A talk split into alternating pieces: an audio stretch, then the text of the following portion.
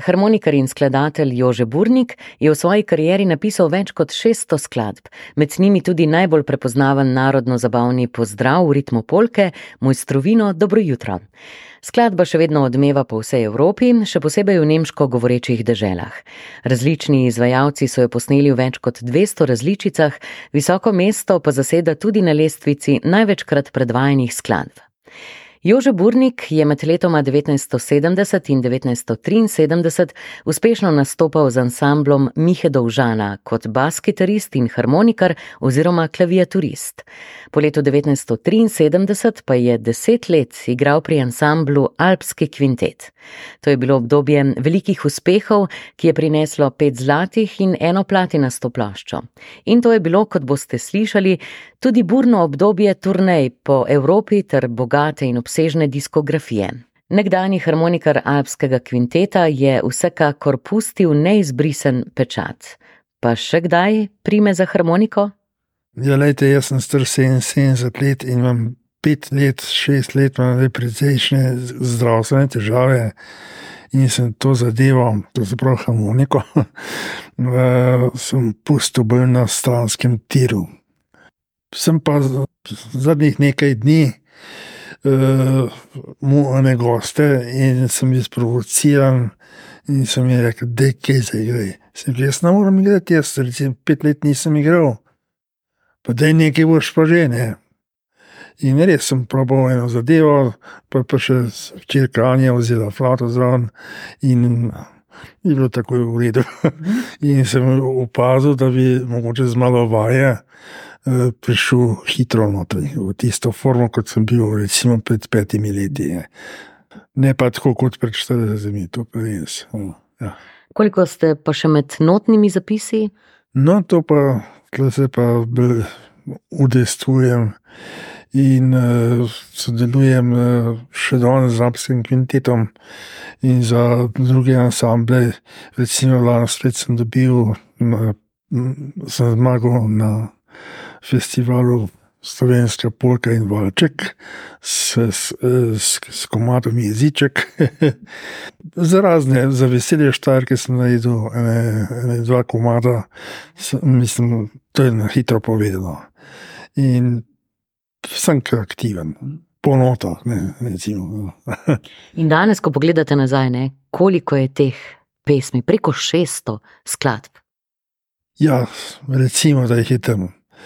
Eh, sicer recimo, vprašanje je, koliko tega je dobrih, da bo, da bo ostalo. Ne.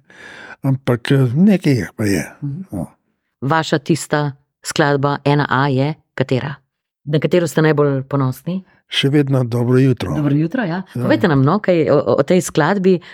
No, to sem pa leta 75 sem bil v top formi in sem rekel, moram narediti en fajn komat za harmoniko, da bo težka zadeva. Ampak v bistvu, da, da, bo imel, da bo tudi element noter, da bo tudi za ljudi, tudi recimo za preproste. Ne. In s, to mi je rado. In, in sicer skoraj v enem kursu, da sem to naredil. Priznam pa, da mi v življenju kaj takega ni več uspelo. ja, kaj to pomeni, da je bil tisti pravi trenutek, ko ste se eh, tako ustvarjalno počutili res v formi? Ta pravi moment je bilo, da sem to lahko tudi zapisal in poskusil. In uh, idejo moš takoj zabeležiti, če hočeš kaj od tega imeti. Ja. Tako da se jaz vedno uh, sprašujem, kje glasbeni ustvarjalci, skladatelji, kako slišite melodijo, kako jo potem zapišete, kako poteka vse ta ustvarjalni proces. Se to kar zgodi? Ja, to se kar zgodi. In se v glavi ti pride, če imaš možnost, da probaš. In pa če imaš možnost tudi zapisati, si pa že kar svoje delo naredil. Bova se osredotočila seveda na vse ta leta vaše res bogate, izjemne glasbene karijere, ampak eh, začelo se je pa vse skupaj, ko ste bili še majhen uh, deček, ne? ko ste dobili harmoniko. Ja, znajte, tole, da, da sploh igram harmoniko, pa je da pa kriva moja bolezen iz otroških dni. Starši so mi kupili harmoniko, da se nisem jagal, tako podobač povedan, z otroci po dvorišču, ampak da sem nekaj konkretnega počel, ne, pa da se nisem matral. In v začetku je bilo to tako. Kot otrok, sploh nisem vesela. In se uražal sem, uh, sem hodil v glasbeno šolo, teorijo. Ne. Ampak, ko sem pa malo odraščal, pa pa let, sem pa spoznal, da brez teorije ne moreš. In sem se lotil čisto res harmonike. Ne.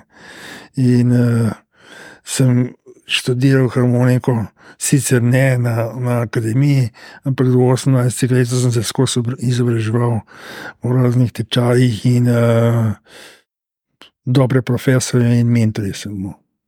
Kdaj pa nas obijo potem tisti trenutek, ko ste ugotovili, da pa bo to tisto, od česar boste živeli, ne na zadnje tudi in kar vas bo zaznamovalo za celo življenje, da bo, da bo glasba ta vaša poklicna pot? No, to je pa prvo dobro vprašanje. Recimo, jaz sem bil uh, zaposlen na Senicah, kjer sem tudi rojen, na, na, na, na, na, na mednarodni špediciji Feršpit sem, sem delal tri leta, uh, ker pa pride, pridejo šef Apsega kvinteta in je prav Burnika tišel z nam uh, pomagati za ne par dni v Avstrijo, naš harmonikar ima ene probleme. In sem, sem rekel, ok, za par dni pa res gremo. Ne. Jaz sem mislil, Avstrija, da je to nek nekoroškem, ne. ali pa kar jaz vem, blistle nekaj. To je bilo katerega leta? Z leta 73. In sem rekel, ok, sem rekel, ok. Igral sem pa takrat z ansamblom Mihida Užana, ki smo bili dobro upeljan, smo imeli veliko obiska zmeraj in bili zelo popularni v tistih časih. In mi pravzaprav ni na vem, kako umika, ampak sem rekel, vam bom pomagal. Ne. In res sem rekel, za pa dni pa grem. In pa poprošam, ti te pa dni je mesec. In sicer kje? V Forarlbergu, to je na švicarsko-nemški nemški tetromeji, Sulzberg se tisti, se imenuje tisti kraj. In sem rekel, to pa je pa mečkan dolga, nimam mesta v dopustu. Se rekel, grem, nekaj, ne, no, nekaj, nekaj se bo že zgodilo. In potem sem ostal en mesec, ker sem pa čutil, da so fanti dobro igrali, sploh ritem je bil, sem rekel, iz tega se pa da marsikaj narediti. In sem ostal pri njih deset let. Do moje bolezni. No, ko danes gledate na vsa ta leta, predvsem z alskim um, kvintetom, kako bi jih uh, opisali. Z njimi ste seveda tudi veliko prepotovali, kot smo slišali po Avstriji, Nemčiji, Švici, seveda tudi in drugod videli kar lep del sveta. Publika vas je navdušeno sprejela. Kakšni so bili ti občutki nastopati pred polnimi dvoranami? No, pred polnimi dvoranami nastopati je vedno fino. Ne? Samo koliko znaja smo prepotili predtem, tega pa ne ve noben. Ne?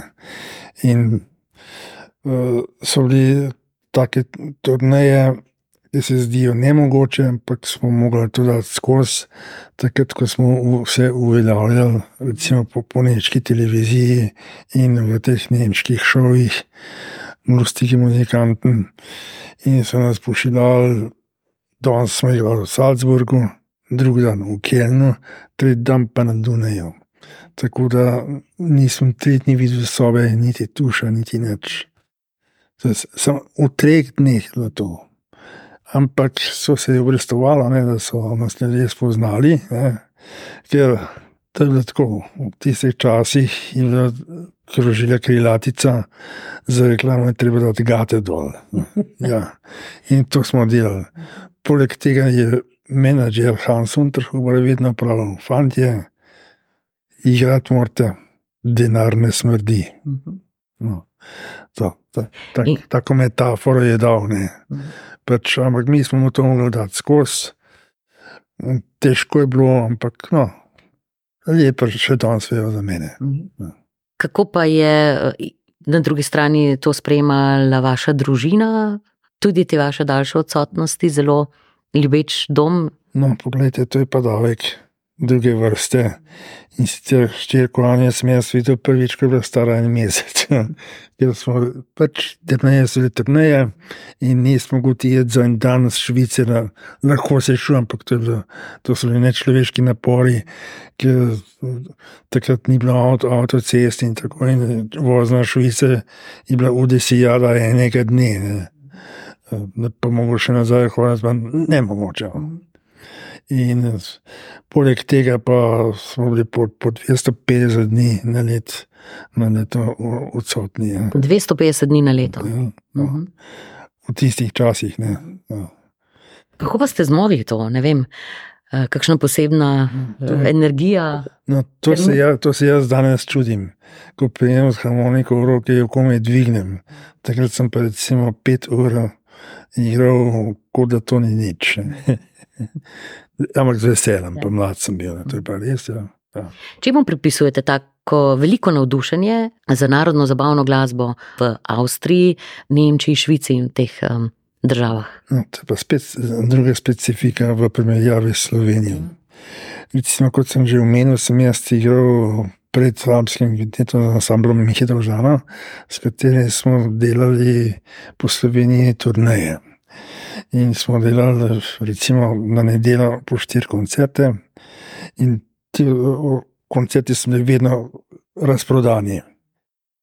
E, tudi publika je bila zelo hvaležna, ampak ko sem pa prišel jaz eh, v, v Avstrijo, ali pa, v Nemčijo, nisem mogel verjeti, da, narod, da je narod tam besedno ponoren v, naš, o naši glasbi.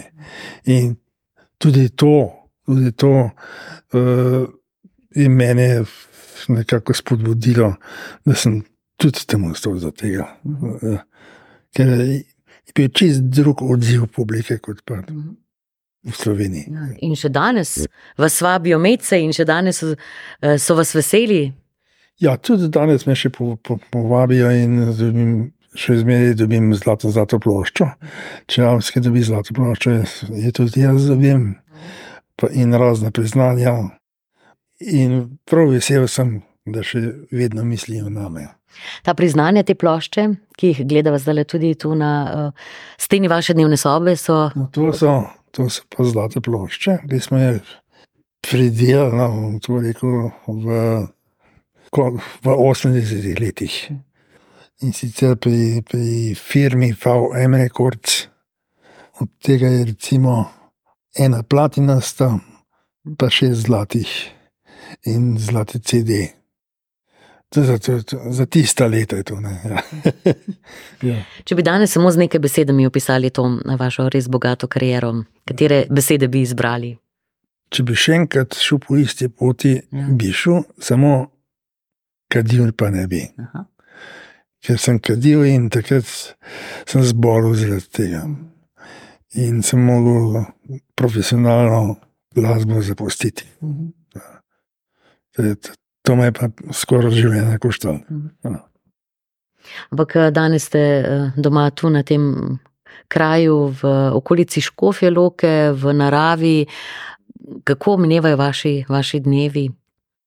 To, kar se je Bolj, samo. bolj mirni so, ne, kot tisti, tista leta vaših eh, turnej in nastopanj. Ja, seveda, mi smo šli, če jaz pravim, da smo šli stanovati na kmete. Ne. Če prijejo kakšni gostje iz uh, tujine ali pa skr- se z, z, čudijo, kje smo. Ja.